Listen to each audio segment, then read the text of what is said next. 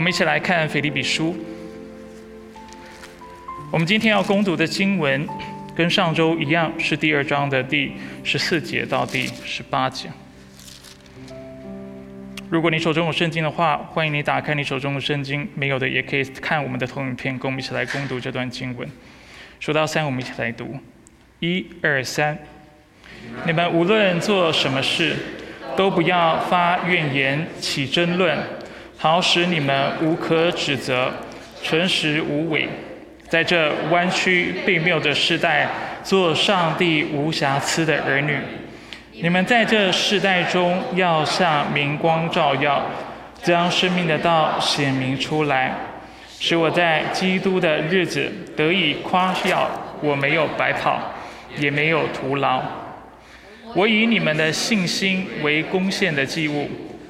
我若被交献在其上，也是喜乐，并且与你们众人一同喜乐。你们也要照样喜乐，并且与我一同喜乐。这是上帝的话，弟兄姐妹请坐。好不好？让我们再次低头，我们来做个祷告。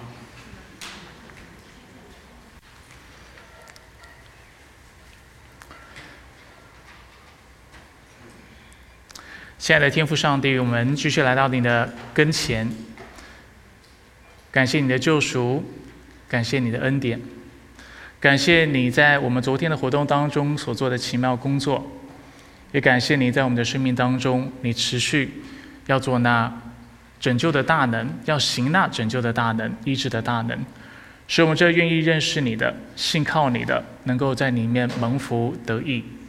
也使我们能够在你里面得着那真正的自由。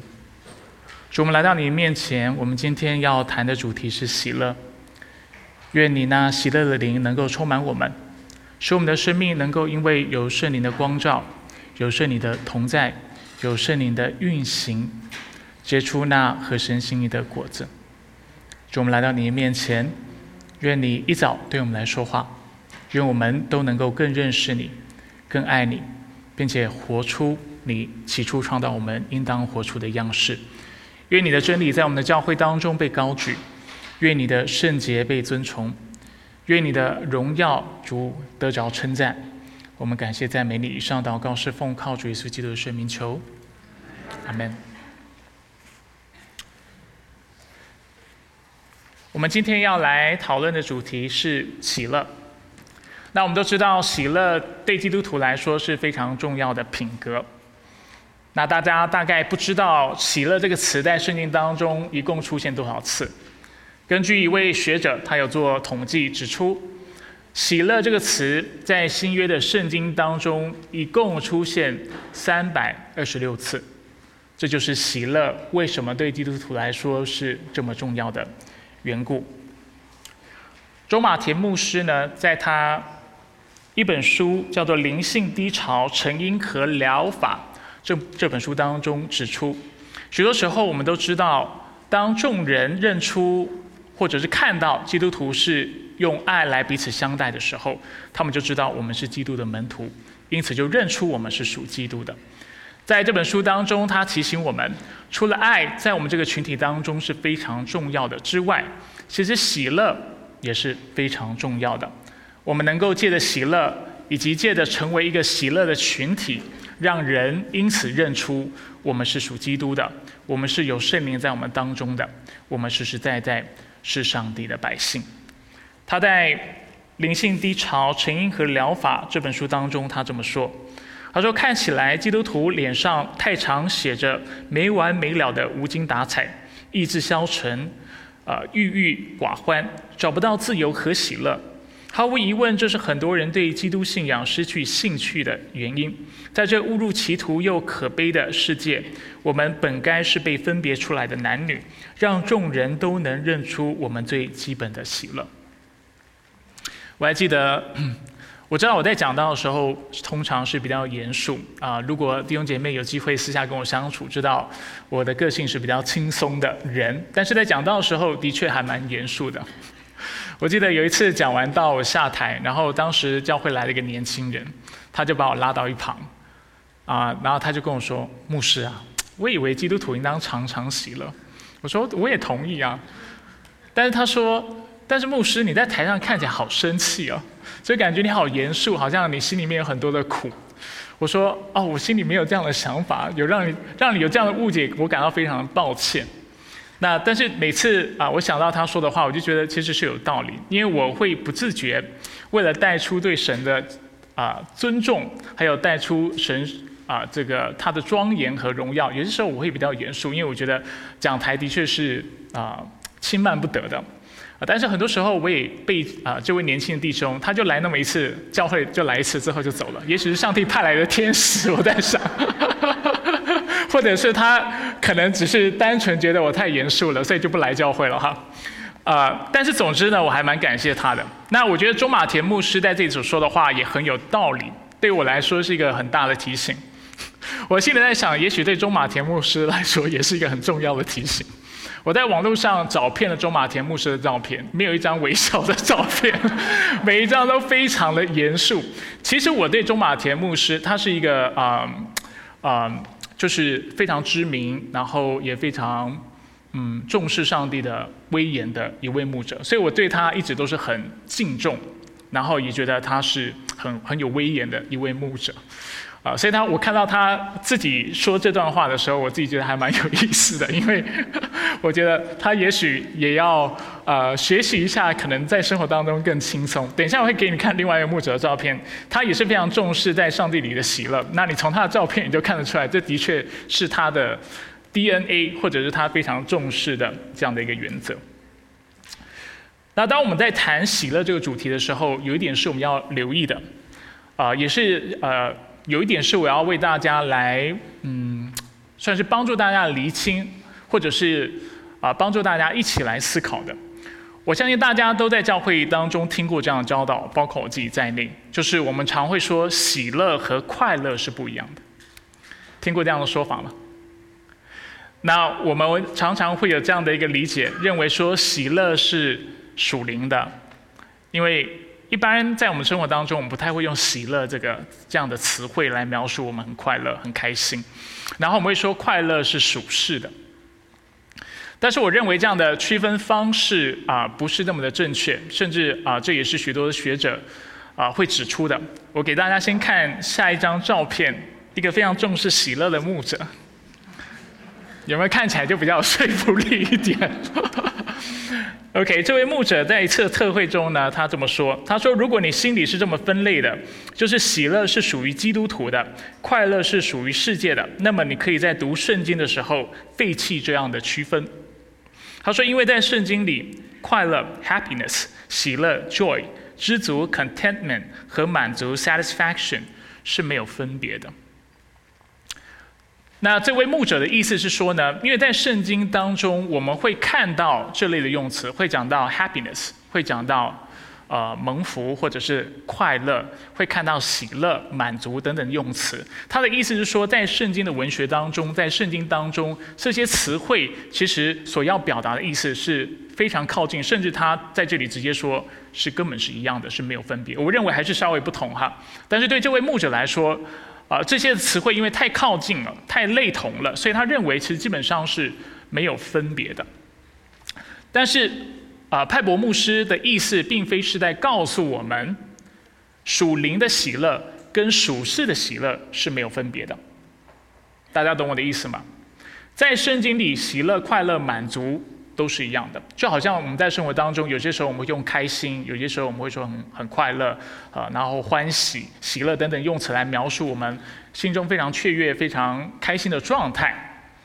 派罗牧师、派伯牧师的意思是说，在圣经里面，当圣经用这些词汇的时候，它的意思也是非常靠近的，它指的就是非常快乐的这样的一个状态。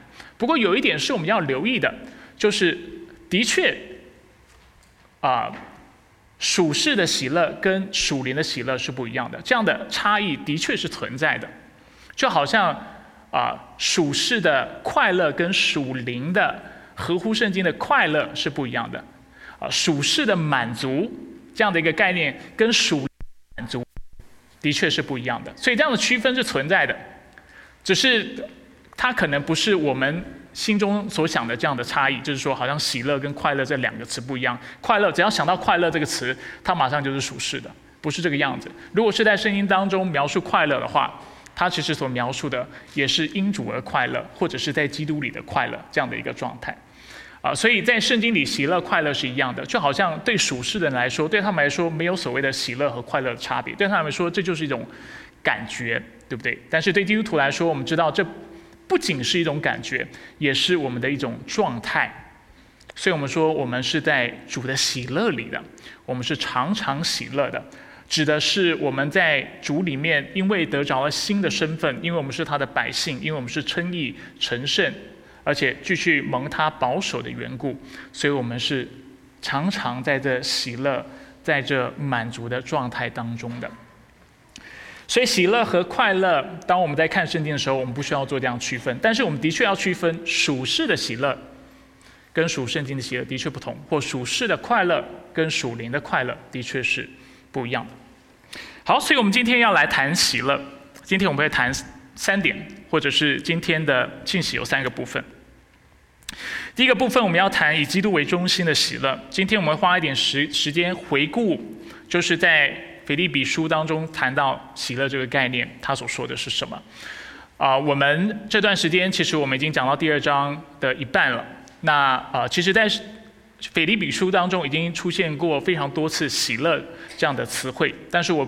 啊，到目前为止没有为大家展开，所以我想今天是一个很好的机会。我们稍微来看一下，当保罗谈到喜乐的时候，他的理解是什么？所以这是第一个部分，我们要谈到以基督为中心的肯定。大家可以从这个大纲看出来，它是跟基督有关的。第二个部分，我们要谈到群体彼此侍奉喜乐，这是尤其我们在今天的经文，就是二章的十六节到十八节要看到的。然后最后我们会做一些的应用。我们先来看一下以基督为中心的喜乐。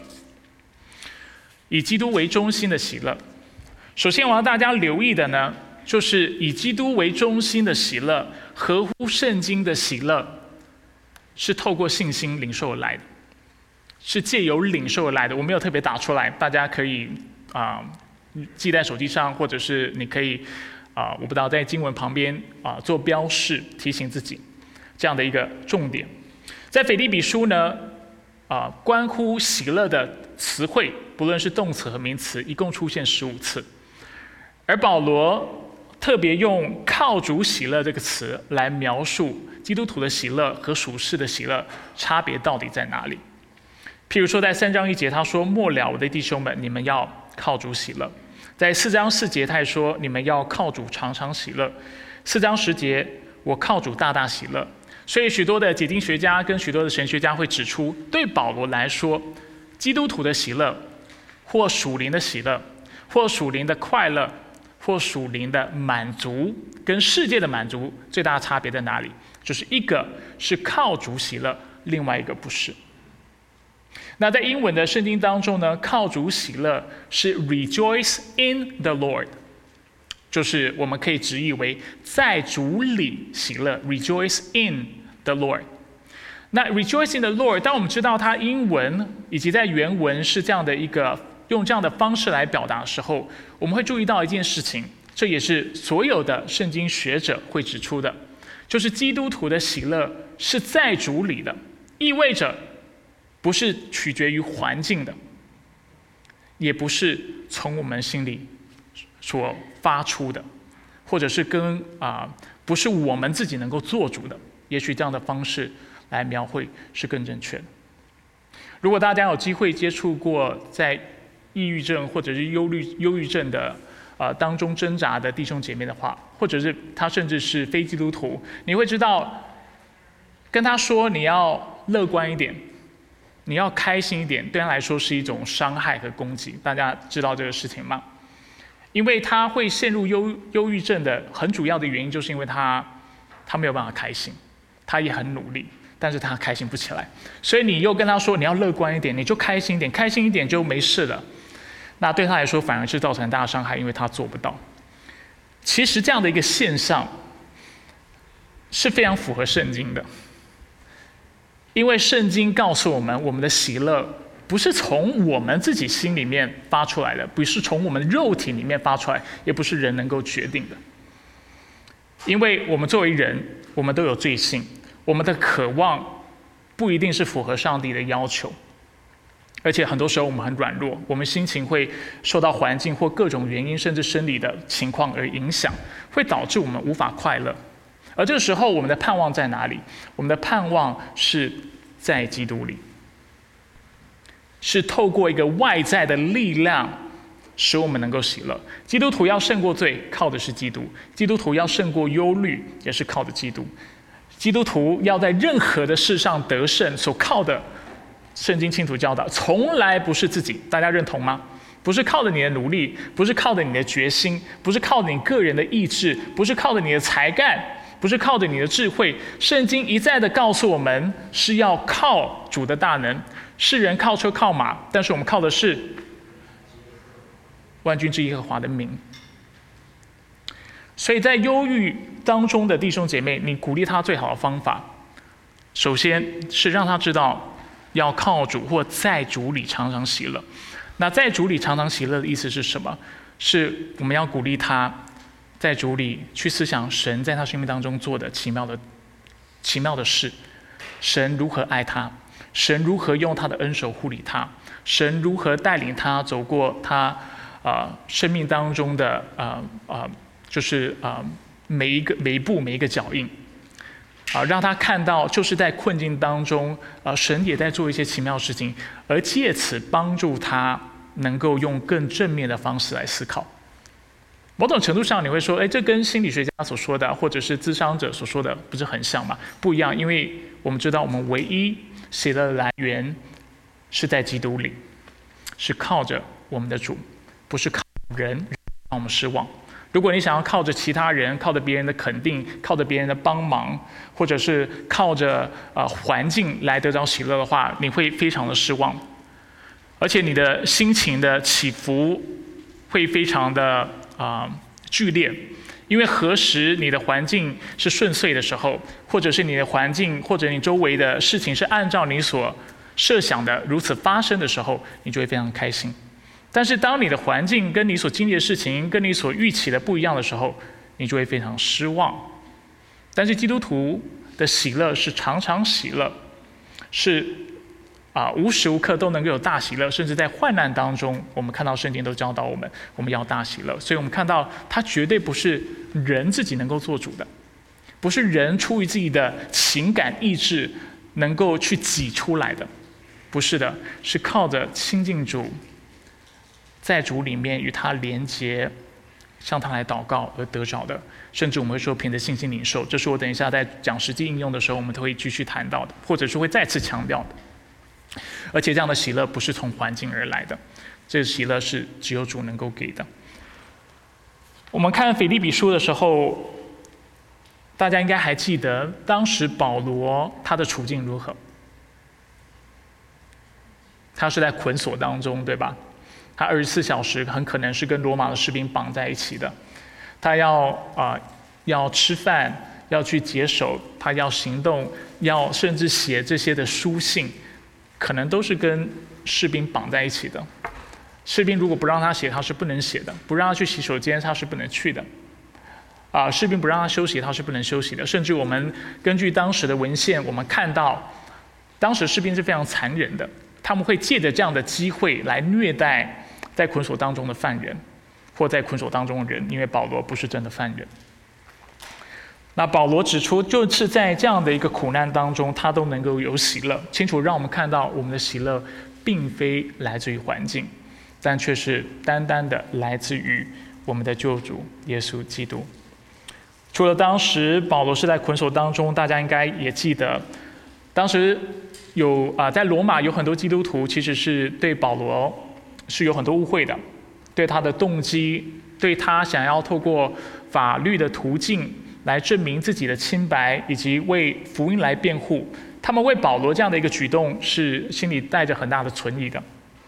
他们认为保罗被下在监里或被下在捆锁当中是他自找的，是活该的。而这些人传福音，我们看到腓利比书告诉我们，他们的目的是在于要加增保罗捆锁的苦楚。一章十七节。然而，保罗仍有大喜乐。他为什么有大喜乐呢？腓立比书一章十五到十八节，有些人传基督是出于嫉妒纷争，有些人是出于好意。后者是出于爱心，知道我奉差遣是为福音辩护的。所以这些人相信保罗之所以被下在监里，并且他继续透过法律的途径来为自己辩护，是为了福音的缘故。他是为了辩护福音而如此行。但是又有些人传福音是出于自私，动机不纯，企图要加增他捆锁的苦楚。但是保罗怎么说？他说：“这又何妨呢？或是假意，或是真心，无论如何，只要基督被传开了，为此我就欢喜。”我们看到保罗能够欢喜的原因，是因为就是在捆锁当中，他看到福音被兴旺了，他就欢喜快乐。他的目光仍然是放在基督以及基督的工作上面，这是他喜乐最大的缘由。除此之外，我们也看到保罗将他的喜乐建筑在上帝的拯救上。我们看一下十八节到十九节，保罗说：“为此我就喜乐。”接着他说：“我还要欢喜，因为我知道这事终必使我得到释放，或者是得到拯救。”大家如果有印象的话，在解这节经文的时候，我跟大家说明，当时保罗是引用这个约伯记里面的经文。约伯当时他。啊，就是啊，受了非常多的啊，就是在经历很大的苦难，对不对？当时他啊，算是家破人亡，全身长疮。他的朋友三个朋友来，就不断的控告他，告诉他：“你就是因为犯罪得罪了神，你才会有这样的结果。”当时啊，约伯是想要为自己啊，他他是没说什么，因为他知道为怎么为自己辩护都没有用。那当时他就说：“但是耶和华是我的拯救，他必还我清白。”这就是他说到拯救的意思。而保罗在捆锁当中，他也引用了同样的经文，表明终有一天我在见主面的时候，他会还我清白的，他会使我得释放的。这是“释放”这个词在原文的意思，哈，是拯救的意思。他会证明我是清白的。所以保罗在这里表明，他在捆锁当中，在困境当中，仍然能够有大喜乐的主要的一个原因在于，因为他知道上帝是那位拯救人的主，而且他知道上帝的救恩，他知道上帝的救赎。事实上，我们必须说，在整本圣经当中，我们反复看到这样的教导，就是上帝的百姓之所以能够满有喜乐、常常喜乐的原因，是因为上帝总是用他的大能在护理他们，并且拯救他们。给大家几处的经文，几处的例子，譬如说以赛亚书四十四章二十三节，我们看到以赛亚说：“诸天呐，应当歌唱，因为耶和华成就这事；地的深处啊，应当欢呼；众山啊，要出声歌唱；树林和其中所有的树木啊，你们都当歌唱，因为耶和华救赎了雅各，也要因以色列荣耀自己。为什么要欢唱？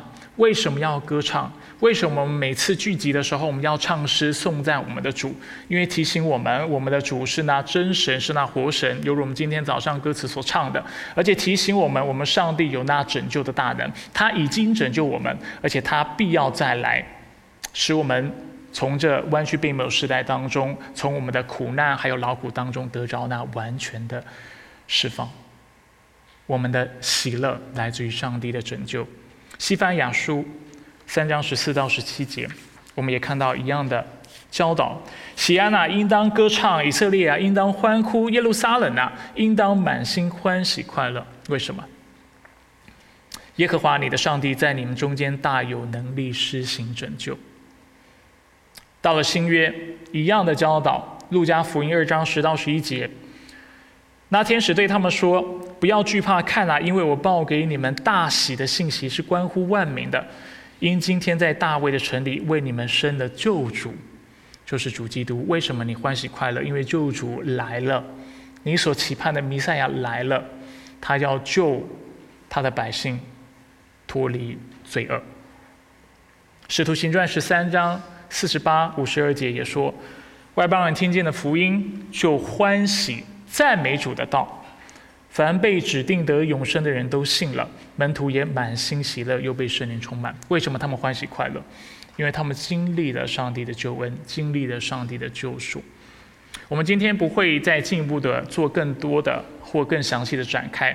但是，当我们去查考新约圣经的时候，我们会发现，当保罗或者是啊新约圣经的作者们谈到喜乐的时候，他常常是谈到上帝的拯救，我们如何与上帝和好，啊，如何靠着耶稣基督得以称义，我们如何在基督里得儿子的名分，我们怎么样啊蒙他的眷顾、保护、带领、看顾，怎么样得着圣灵，常常谈的就是救恩，所以我们要满有喜乐，我们要大大的喜乐，因为我们在基督里得了救赎。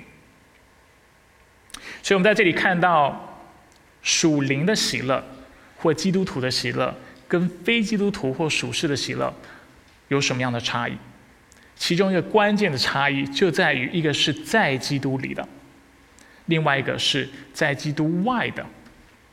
另外一个差异，当然我们也可以说，啊，基督徒的喜乐是真实的，是很久的，是绵延不断的，因为上帝永远掌权。他永远得胜，他永远看顾，他也永远拯救。但是世俗的喜乐却永远不可能是这个状态，因为世人所谈的喜乐是出自人的，人是会改变的，人是软弱的，而且人是会犯罪的，是出于环境的，环境会受到灾难灾害，有些时候是人为，有些时候是天灾的影响。譬如说，我们现在在疫情当中，如果你一定要就是把你的快乐建筑在这个环境上。如果你告诉自己只有疫情过后才会开心的话，那也许你会痛苦很长一段时间，直到二零二三年说不定。甚至有很多专家都指出，我们需要跟这个病毒共存，对不对？可能以后我们都需要跟它共存，它就会成为像感冒的病毒一般，然后每年我们都要打啊疫苗或预防针。所以我们的喜乐不是来自于我们的环境。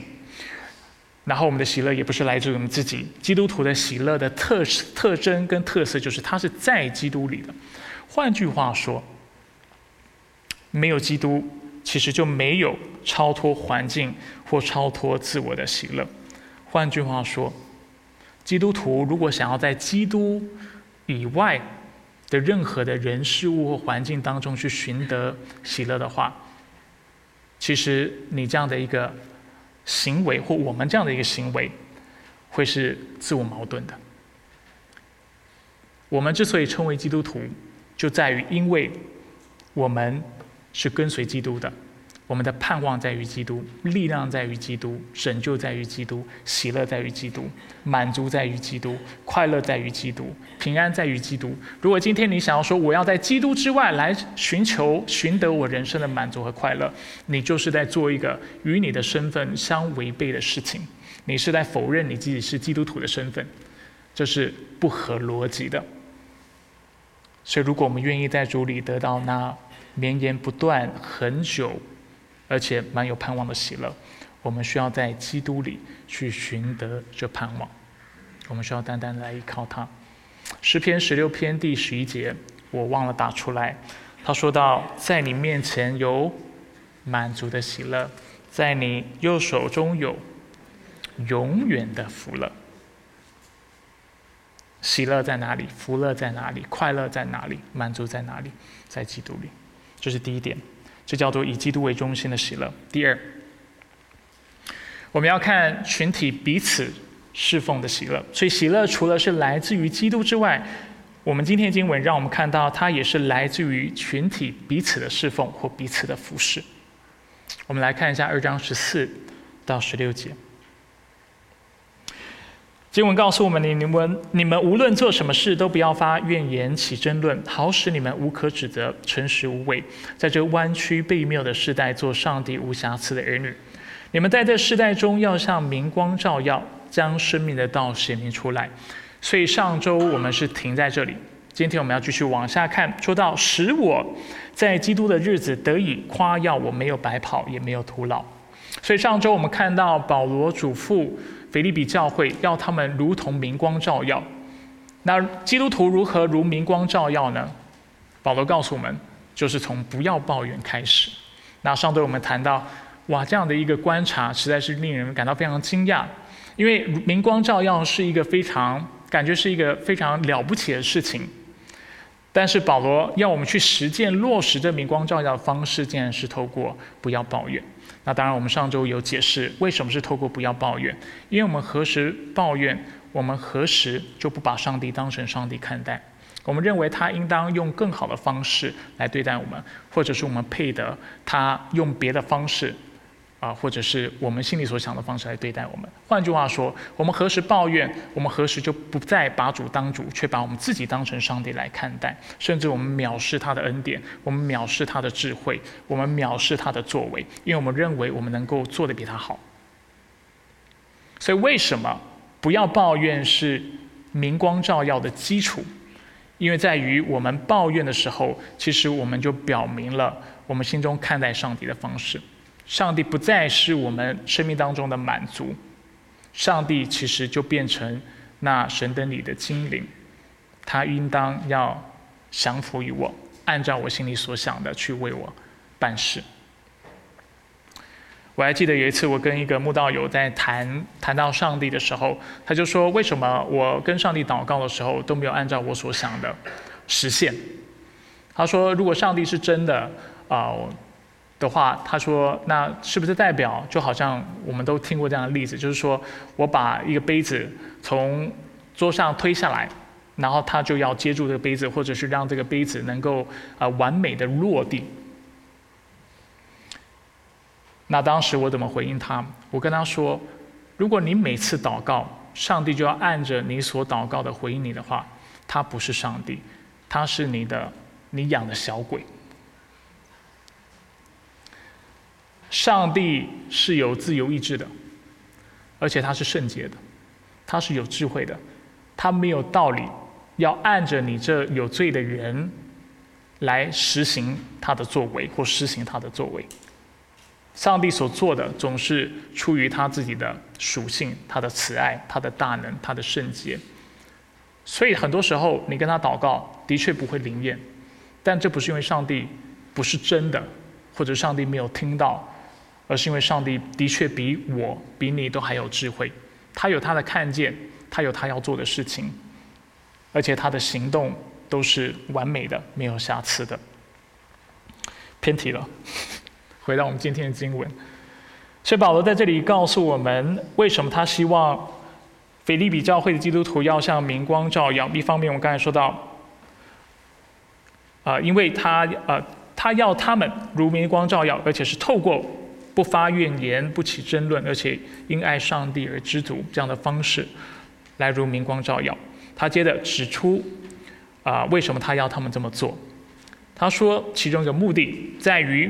使我在基督的日子得以夸耀，我没有白跑，也没有徒劳。啊，这节经文我大概为大家解释一下，这其实不是我们今天最主要的重点。但是这个经文在说的不是保罗啊，希望他们能够如明光照耀，所以他能够来到上帝面前跟上帝来夸口。啊，不是要来到上帝面前跟上帝说：“你看我做的多棒，你看我多忠心，我做的多好，我多有能力。”保罗在圣经其他的地方，我给大家两处经文，我没有打出来，大家听就好了。他清楚的表明，他所做的一切，包括他能够为主劳苦，就连为主劳苦这个事情，其实都是上帝所赐的恩典。譬如说罗马书十五章十八节，他说：“除了基督借着我做的那些事，我什么都不敢提，只提他借我的言语，作为用神机启示的能力，讲到他的能力。”而且我要谈的是上帝的灵的能力，是上帝使外邦人顺服。这是罗马十五章十八节。格林多前书十五章第十节，保罗也谦卑的表示：由于上帝的恩典，我才成了今日的我，并且他所赐给我的恩典不是突然的，我比众使徒格外的劳苦。接着他说：其实不是我，而是上帝的恩典与我同在。他能够，他之所以劳苦，他之所以为上帝做这一切的工作，不是因为他很厉害，而是因为他从主那里领受的恩典。所以这节经文所指的，肯定不是他要来到上帝的面前来邀功，或者来到上帝的面前说：“你看我多厉害。”相反的，他是来到上帝的面前，要表示他如何以腓利比教会为荣。就是以他们为荣，引以为荣，这个骄傲的意思，就好像我们有孩子，然后我们都希望望子成龙啊，望女成凤嘛。当我们的孩子在我们的教养之下成为啊非常卓越的青年的时候，我们就会以他为荣。在这里也是这样的一个意思，就是保罗希望他在见基督的时候，他能够以腓利比教会的弟兄姐妹为荣，因为他们的确如明光照耀。我们接着往下看，我们来看一下保罗多在意腓利比教会的信仰。他表明，他其实死了也甘心，这就是二章十七节。要告诉我们的，他死了也甘心。我们看一下这经文：我以你们的信心为贡献的祭物，我若被交献在其上，也是喜乐，并且与你们众人一同喜乐。乍看之下不太清，不太能够看到这经文当中说了啊哪些的献祭。他其实这里谈到了两种的祭物，一种的祭物是牲口。的祭物生祭，另外一种祭物是奠酒，就是浇淋在牲口上的祭物。所以一个祭物是你们的信心为贡献的祭物，说的是腓利比教会。然后另外一个祭物说是说到他自己，我若被浇献在其上，也是喜乐。那保罗为什么会用这样的方式来描述呢？主要的原因是因为在旧约时期，每当以色列人来到上帝的面前要献上燔祭的时候，他们除了献上这个牲口，就是牛羊之外，他们常常也要献上酒，或者是把酒浇淋在这些牲牲口上面。其实，在古晋东，或者是在过去，甚至中国的啊这个传统信仰当中，我们看到献祭很多时候是会有洒酒这样的一个动作的。我们看一下《民数记》怎么说，《民数记》十五章第五节说到，无论是凡祭或祭物。要为每只小绵羊预备四分之一新酒做烧酒祭。啊，四分之一新酒的这个一新一新，其实它是一个单位名称哈，一新大概六公升，所以四分之一啊，我数学不好，三分之二，四分之一 六公升，大家自己做计算哈。总之要献上酒，然后跟着祭物一起，然后献上为祭。那保罗在这里也是用旧约的这样画面，他表示一方面腓利比教会的弟兄姐妹要献上自己当做祭物，然后另外一方面，当腓利比的教会是愿意献上自己当做祭物的时候，他也会甘心的，他也是甘心的，愿意将自己献上当做那奠酒浇淋在他们这愿意献上他们所献上的祭物上面，就是。交临在他们身上，所以在这经文当中，这生祭指的是腓利比教会。这里所指的是，他希望腓利比教会要为主而活，要献上身体当做活祭，跟罗马书十二章的这样的概念非常类似。尤其从上下文来看，就是要他们要顺服上帝，要谦卑，要如明光照耀，不要抱怨，要以主为乐。所以他希望。腓利比教会是这样献上自己的，而他说：“我很希望你们这么做，到一个程度，我为你们死都在所不惜。”这里所说到的啊，这个我们看一下上一个经文二章十七节，他说到要交献，交献这个词其实就带着牺牲生命的这样的意味，他是愿意。被交献在其上，而且也是喜乐的，意思就是说死了也甘心了，就是用最口语化的方式来表达。他为什么而死而甘心？就是为了他所服侍的弟兄姐妹能够喜乐的献上自己，而牺牲自己的时候，他是甘心乐意，或者他是为了如此的状态愿意甘心乐意的献上自己。有一点抽象哈，我们再回去看一下刚才的经文二章十七节，往上。OK，所以保罗除了说到他自己是甘心乐意之外，他说到并且与你们众人一同喜乐，所以他这里是在暗示的，他也希望腓利比教会献上自己的时候，他们也是甘心乐意的。所以在这里“乐”的意思。啊，喜乐或同乐的意思，带着个甘心乐意的意思，就是说我愿意为你们舍上我的生命，我也甘心乐意。但是我献上自己，我甘心乐意的献上自己，是希望你们也甘心的献上自己，为神而活。大家懂我的意思吗？那用用一些范例啊，用一些例子来举例，其实大家就明白我的意思。很多人啊，包括我自己在内，会想要是愿意做牧者这样的一个工作，主要目的不是为了啊地位，不是为了别人的尊重，也不是为了收入。我们会愿意做，其实很多时候你去访问牧者，通常只有一个原因，就是因为我们希望看到啊，看到我们所服侍的人生命改变。希望他们他们能够因为我们的服饰能够认识主，而且能够在主里找到人生的意义、人生的方向，而且欢喜快乐的为主而活。这就是我们为什么蒙召做传道人的最核心的原因。就好像保罗这里所描述的，就是某种程度上面，我们为大家死了也甘心，因为我们从心里面愿意看到的没有别的，就是大家也能够认识在主里面的喜乐。并且愿意将自己的生命献上为主而活，所以保罗在这里表达就是一个这样的意境，就是我甘心乐意的献上自己，我愿意把自己献上，当做奠酒浇淋在你们上面。主要的目的是希望看到你们也上献上自己，甘心乐意献上自己为主而活。所以保罗为什么喜乐或以什么为乐？他的喜乐除了是来自于福音的兴旺、上帝的拯救。之外，也是来自于他所服侍之人的敬虔，就是他希望腓利比教会弟兄姐妹能够敬虔，而且他以他们的敬虔为乐。昨天在外展活动当中，我跟大家分享，看到教会全体动员百分之八十的人出动，但百分之八十不是一个。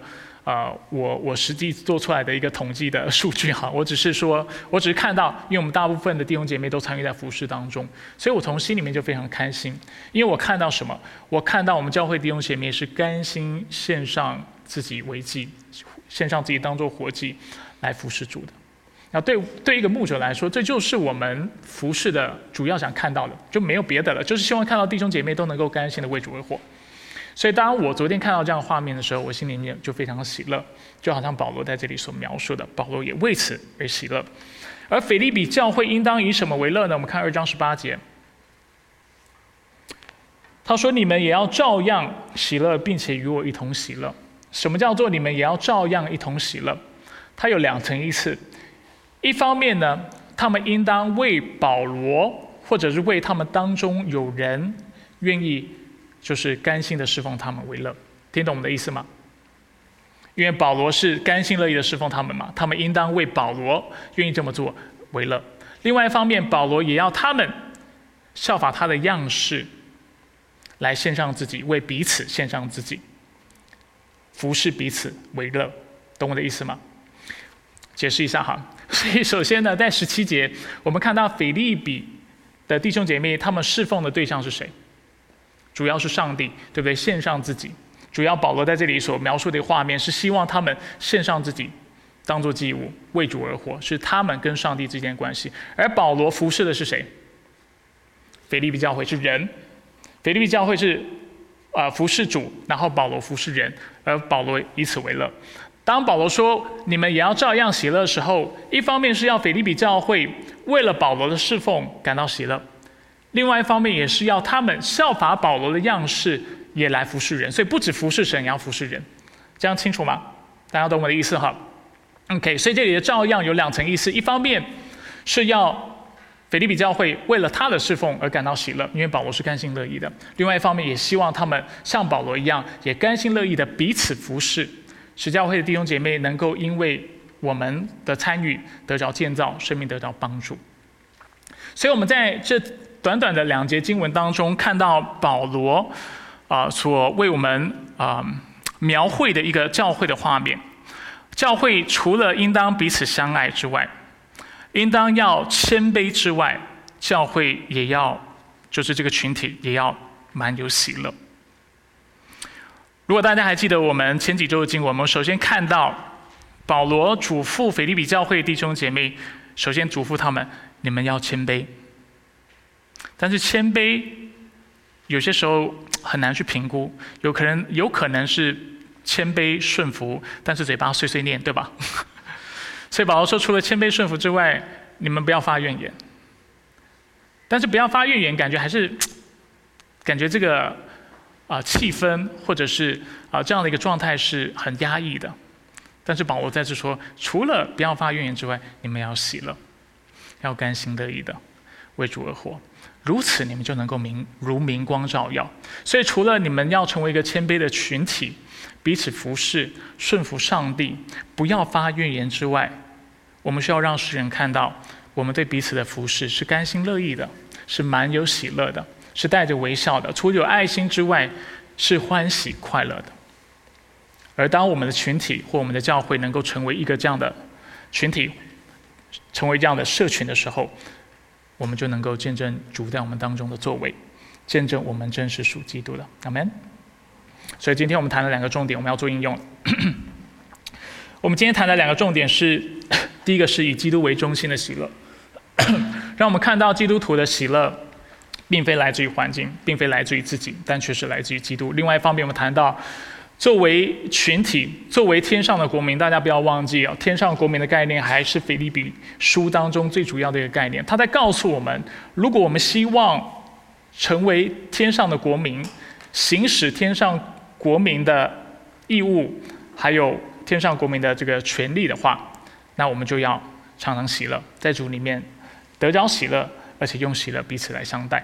这就是作为天上的国民或作为基督徒应该有的样式。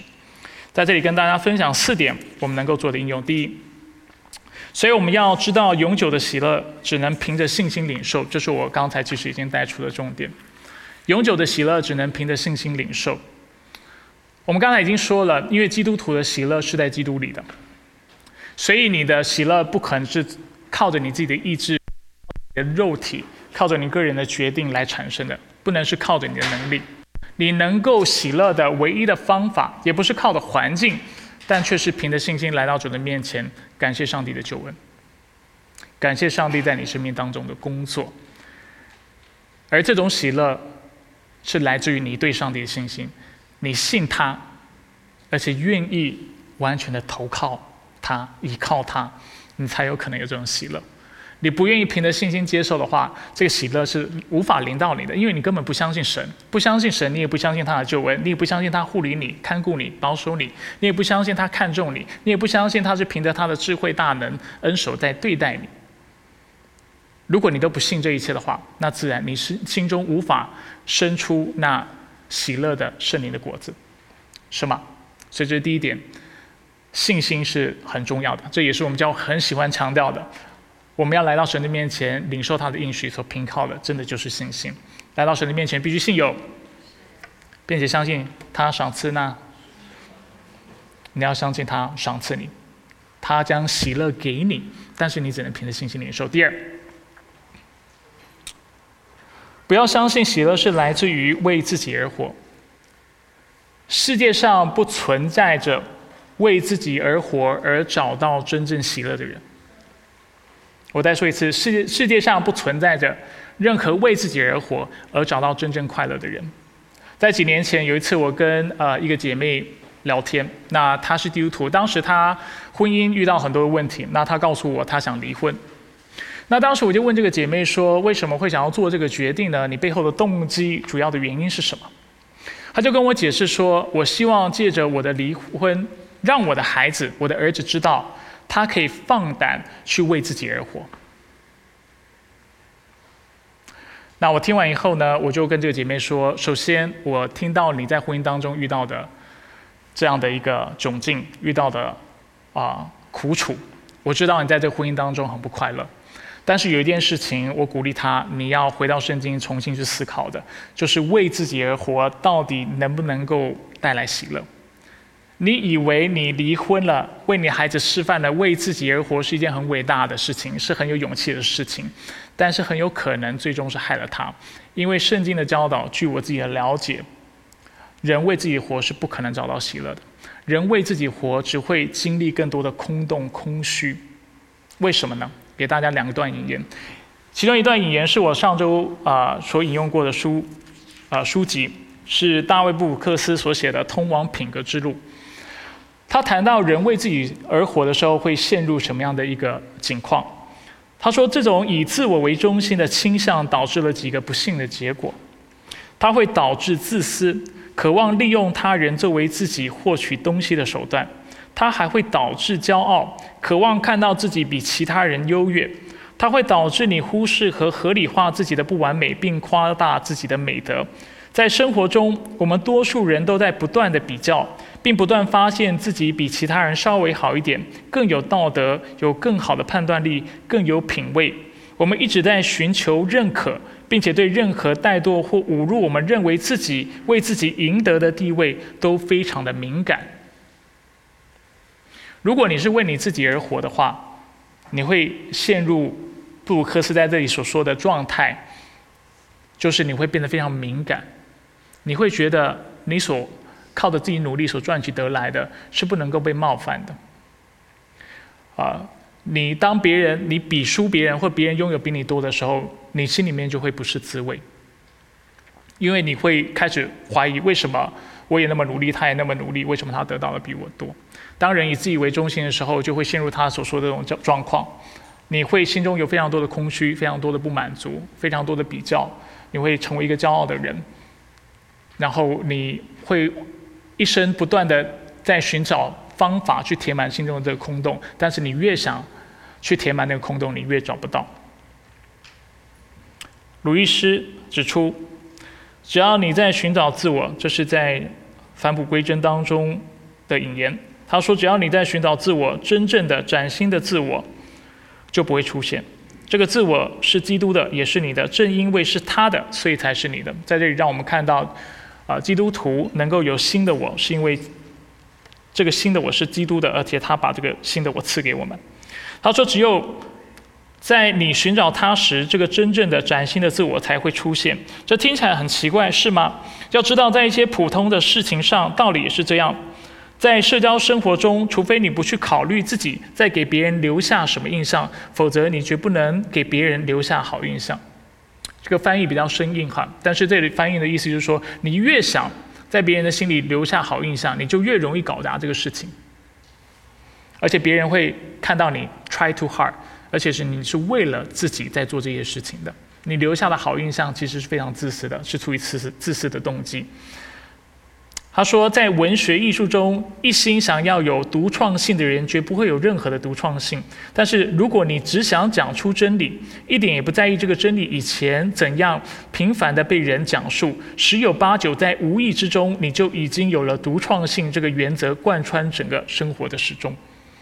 你越是想跟别人不一样，你越是会跟别人一样；你越是不在意这个事情。然后只是把真理按着圣经的教导，把这样的生命活出来的时候，你就成为一个独特的人。最后他说：“放弃自我，这是错别字哈。放弃自我，你就会找到真正的自我；丧丧失生命，你就会得到生命。”他引用的是耶稣的话。不论是布鲁克斯或者是鲁伊斯，他在这里要指出的是什么？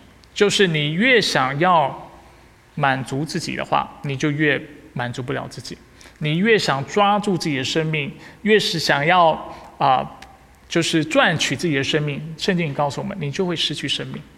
只有当你愿意在神的面前放下这一切的时候，你才会得着真正的自由，得着真正的释放，得着上帝要给你的生命。不然的话，你只是抓着你的救我，然后你会在救我的捆绑之下，没有办法自拔，没有办法得到自由。所以这是第二点，不要以为人可以。为自己而活而得到真正的快乐，圣经告诉我们是不可能的。施比受更为有福，这是其中一节经文。圣经在很多地方都让我们看到，人活着是为主而活，为他的荣耀而活，并且为爱人如己而活。只有人按着上帝所创造的这样的蓝图来过自己人生的时候，他才有可能真正的快乐。所以这引导我们进入下一个重点，就是不要对舒适的生活过于执着。事情不如意，有些时候不是坏事，是好事。在这里说到，不要对舒适的生活过于执着。为什么说过于执着？用这样的方式来描述，主要是想提醒弟兄姐妹要避免极端。什么极端？其中一个极端就是有舒适的生活，然后你会说：“哦，我我不应该过得那么舒服。”啊，也许不一定。在圣经当中，我们看到许多的啊，就是我们的先祖，或者是这些属灵的伟人，比如说亚伯拉罕，他们的生活是非常富裕的。重点不在于你生活是否舒适和富裕，而是你怎么看待这舒适和富裕。如果你是在这舒适当中安逸，甚至认为这舒适是你赚取而来，那你就有问题了。但是如果你知道这生活是上帝所给你的，然后常常来到他面面前感谢他，就像约伯，在他失去一切以前，他是非常富足的，甚至上帝恢复他之后，他也是非常富足的。但是这些人因为知道在神面前应当如何看待自己，心存感恩、谦卑，而且拿自己的资源来服侍人，所以他们是讨上帝喜悦的。舒适本身不是一个问题，但是在舒适当中成了骄傲的人，成了安逸的人，不再去帮助别人，或者是目中没有上帝，而且目中无人，那才是问题。这是一种极端。另外一种极端就是在贫穷当中，你。不去做任何的努力去改善你的环境，有的人生活是非常辛苦的，真的非常的辛苦。如果他想要让他的环境变得好一点，让他有干净的水喝，让他孩子能够有教育，让他孩子能够吃营养的食物，这并不是过分的。我们不要陷入一种极端，就是说，哦，你要以主靠主喜乐，在主里有喜乐，所以你追求这些事情就是不是不啊不属灵的、不圣洁的、得罪上帝的，不一定。如果他真的是在这样的一个非常贫穷贫乏的生活当中，他想要过得更好，或者是让自己的孩子、自己的环境能够好一点，我觉得这是不过分的，这是圣经所允许的。所以我们要小心极端。所以我会用啊，不要对舒适的生活过于执着，用过于执着这样的方式来表达，其中有这样的含义。但另外一方面，我们必须说，有些时候人生是活在这人世间，事与愿违哈。我们所想要的不一定跟我们所做的就是啊，不能不一定能够去达到我们要的这样的要求。有许多在贫困当中的人，啊，他的确非常努力，但是他不管怎么样就没有办法就是脱贫离开贫贫穷，可能是政治因素，可能是环境的因素，啊，可能他在的国家就或者他所在的村庄环境就不允许他能够有这样的享受。那是否这样我们就要心里有抱怨，然后对上帝不满呢？也不是，这时候我们就要提醒我们自己，我们需要来到神的面前，靠主常常喜乐。所以一方面问题不在于舒适的生活，另外一方面在贫穷当中，我们想要改善我们生活，这是可以的。但是我们要小心，不要过于的执着，过于的强求。有些时候你的确没有办法改变你的状态，但是就是如此，我们应当在主里常喜乐。这是我要提醒大家的。我就在呃。算是一周前还是几天前，我看到一篇文章。这篇文章记载了所谓的“银发川柳”。银发就是代表呃老年人的意思，川柳是日本一种诗歌的文学形式，它只有十七个音节，然后它的风格非常类似打油诗。打油诗。那在日本，他们每年都会进行这样的竞赛。那参参赛者呢，平均的年龄是六十九岁到七十岁。然后他们就会自己创作。那这些创作很有趣的地方在哪里？在于他们会调侃自己，用诙谐的方式来描述自己的老老龄哈，就是他们是银发族的这样的一个状态。给大家看几个例子，还蛮有意思的。他说：“心砰了一下，以为是爱情，其实是心律不整。”我们再看下一个。也想试试居家办公，因为大家都在居家办公，但是我没有工作，因为他已经退休了。我们再看下一个，太好吃了，但刚刚吃了什么我已经忘记了。再看下一个，要是没点病去参加老人会就没有共同话题了，很有意思哈。那我要呃跟大家分享的主要是现在这个观察。下一个，我终于还清了房贷。然后住进了养老院。透过这个例子，透过这个诙谐的例子，是要跟大家分享什么？就是不要太强求于舒适的生活。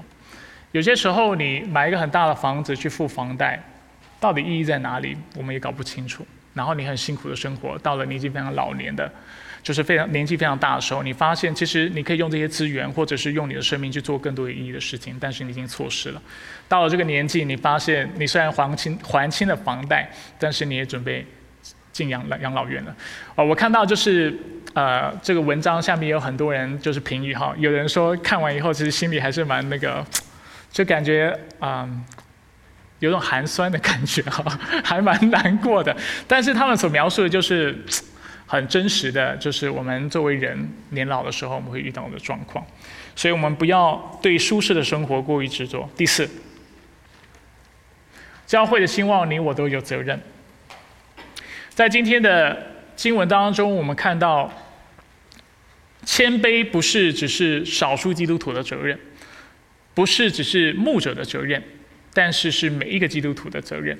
同样的，能够喜乐、喜乐的去服侍人，喜乐的来侍奉主。这也是我们每一个人责任，不是只有我的责任，也是你的责任。啊，我们生在一个时代，直到如今，我们都啊喜欢偶像化我们的领袖，或者是我们很喜欢那种英雄式的领袖。我们很喜欢听到我们的领袖说，就是发生所有事情，他说这一切都是我的责任，这一切都是我来负责就好。你喜不喜欢这种领袖？某种程度，我们是蛮喜欢这样的领袖的，对不对？我们会觉得他很有担当，出现事情的时候，他愿意就是啊，就是站出来，然后去扛。但是有些时候，这样的表现是非常危险跟非常有问题的，因为有些事情、有些责任是作为领袖他不能担当的。领袖不是上帝，他只是人。有的责任是每一个人或者是跟随他的人自己要去承担的。当领袖说都是我的责任的时候，你可以说他很有担当，但是他其实是陷入了某种的英雄主义或救赎者情怀。他以为，他以为他自己是谁，对吧？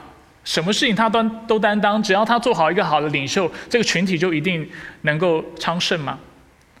就能够兴盛吗？事实上不是这个样子嘛。除非领袖做好领袖的角色，跟随者也。去尽他们的义务，这个群体才有可能昌盛。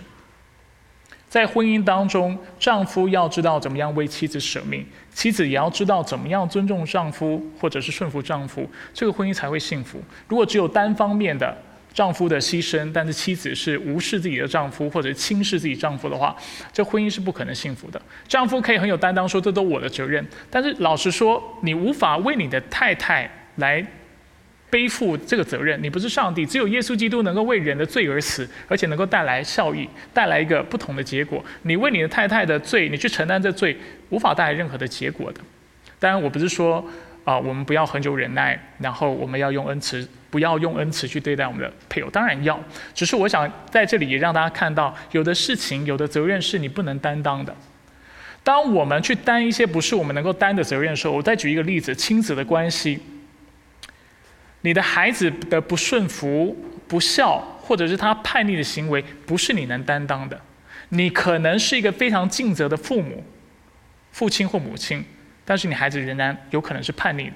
这时候，你只是自责，或者是自以为是英雄般的认为这都是我的责任，无法解决任何事情，而且你会使你的孩子成为娇生惯养的孩子，因为你，你本来是他的责任。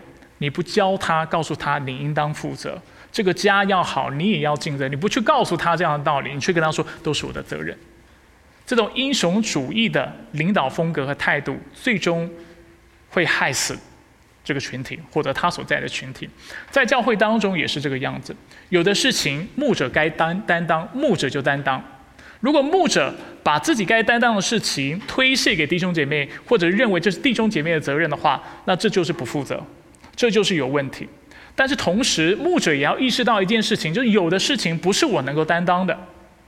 譬如说，今天圣经的教导，在主面前的谦卑，不是我能够为你们去负的责任，这是你们自己在上帝面前存着敬畏的心、敬虔的心，你们应当做的选择，不是吗？喜乐也是这个样子。你可以看到一个牧者，我不是这样牧者哈，但是我们就举例，有一个牧者，他每天都欢喜快乐、哈哈大笑，然后非常欢乐的样子。他如果他就算再欢喜，但是我们在下面愁眉苦脸，不依靠上帝，也不在基督里寻得我们的喜乐的话，这个教会仍然是没有办法突破的，他仍然会很可能是死气沉沉的。牧者可以牺牲自己的生命来服侍教会，但是如果他不教导弟兄姐妹，让大家知道，作为天上的国民，你和我都有责任要建造教会，而且你应当使用你的恩赐，我没有办法为你使用恩赐的话，这个群体最终会会受害的，会无法得到益处的，而且会产生非常大的混淆。听起来像我在推卸责任哈，但是我没有这个意思。我想告诉弟兄姐妹的，就是。我希望我们的教会是一个明白真理的教会，而且按照真理来行的教会。每一个人都有每一个人的责任，你和我都有不同的恩赐，只有你能够使用你的恩赐，我没有办法为你出力。如果我还说你不使用你的恩赐是我的责任的话，而且每天是挂着这样的、用着这样的一个呃语气，或者是带着这样的口语在描述这个状况的话，我其实是来教你不要负责任，懂我的意思吗？就好像我们的孩子，他应当要帮忙家务事。如果他不帮忙，你就说啊，这是我的责任，这是我的责任，都是我的错。我作为一个父母，对，都是我的错。你是害死你孩子。你要清楚让你孩子知道，这是你的责任，这是你的家，你理所当然的应当在这个家，在这个场域当中有所贡献，不是吗？同样的，在教会也是如此。一间教会不能够兴旺，一间教会不能够突破。是我们每一个人的责任，领袖有领袖的责任，我不应该把我的责任推卸给你们，而且我这么做的时候，你们也应当指出来，清楚让我知道说，牧师你应当担当这样的责任，你没有教导，你没有示范，你没有带领，你不够谦卑，那我作为牧者我就应当聆听，但是同时作为牧者，我也需要让弟兄姐妹知道，我们教会要增长的话。我们教会要突破的话，我们教会我们增长突破不是为了牧者哈，大家要厘清这个事情，不是为了让我们在世人面前看起来多了不起或者成为大型教会，这都不是我们的目的。我们之所以想要增长的目的是希望万膝跪拜，万口宣认耶稣基督是主，是因为我们想要改变生命，改变别人的灵魂，所以我们邀请大家参与在这个阵容当中。而保罗在今天的。经文当中也是做同样的教导。如果我们愿意看到我们教会增长、成长、突破，我们每一个人都要担起责任，我们都要谦卑，我们都要学习不要抱怨，我们都要学习以主为乐，我们也要如同今天所教导我们的，我们要常常喜乐。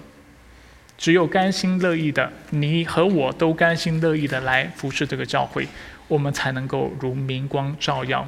照亮这弯曲北美的时代，阿门。接下来是默想时间，我们一起来到神的面前，来默想我们最近的属灵光景。亲爱的天父上帝，我们来到你的面前，主，我不知道弟兄姐妹如今在什么样的处境当中，他们生活的光景是如何，但是我知道有一件事情是我愿意来到你面前，常常来祈求的，就是愿他们在你里面有喜乐。愿他们在你里面有盼望，愿他们在你里面找到人生的方向，愿他们在里面找到人生的力量，愿他们明白你的旨意，愿他们在你的旨意当中能够得着昌盛，愿他们能够在这昌盛当中活出那基督的形象。主，这是我在你面前愿意做的祷告。愿你的百姓因为他的救主欢喜快乐。所以主，我将。焦点基督教会的弟兄姐妹全然交托仰望在你的手中，愿大家能够以基督为焦点来过自己的生活，知道自己之所以有生命气息，如今被称为是基督徒，并且生命能够发挥影响力，分生命能够得着盼望，都是因为基督的缘故。我们的动作存留都在于你，所以主愿你的话语抓住我们的心。愿你的圣灵掌管我们的意志，让我们尊你为圣，为你而活。知道你是那在天上的父，渴望你的国度降临，希望你的旨意行在地上，如同行在天上。愿我们作为你的百姓，也为你而活，按照你的启示，按照你的教底教导而活。让我们用慈悲怜悯来对待他人，也让我们愿意追求那圣洁的生活，常祷告。愿你救我们脱离那黑暗的权势。主，我们来到你面前，愿喜乐充满焦点基督教会，也让我们在基督里不仅有喜乐，也尽那喜乐的义务，用欢喜快乐的态度，用那甘心乐意的心来服侍我们的弟兄姐妹。主，愿你赐福给我们的教会。我们何时愿意如此行，我们何时就要蒙福。我们何时如此行，我们何时就是在宣扬那救我们出黑暗入光明者的美德。我们感谢你，是焦点基督教会的主，也求你继续在我们当中做那奇妙的工作。我们感谢你，以上祷告是奉靠主耶稣基督的圣名求。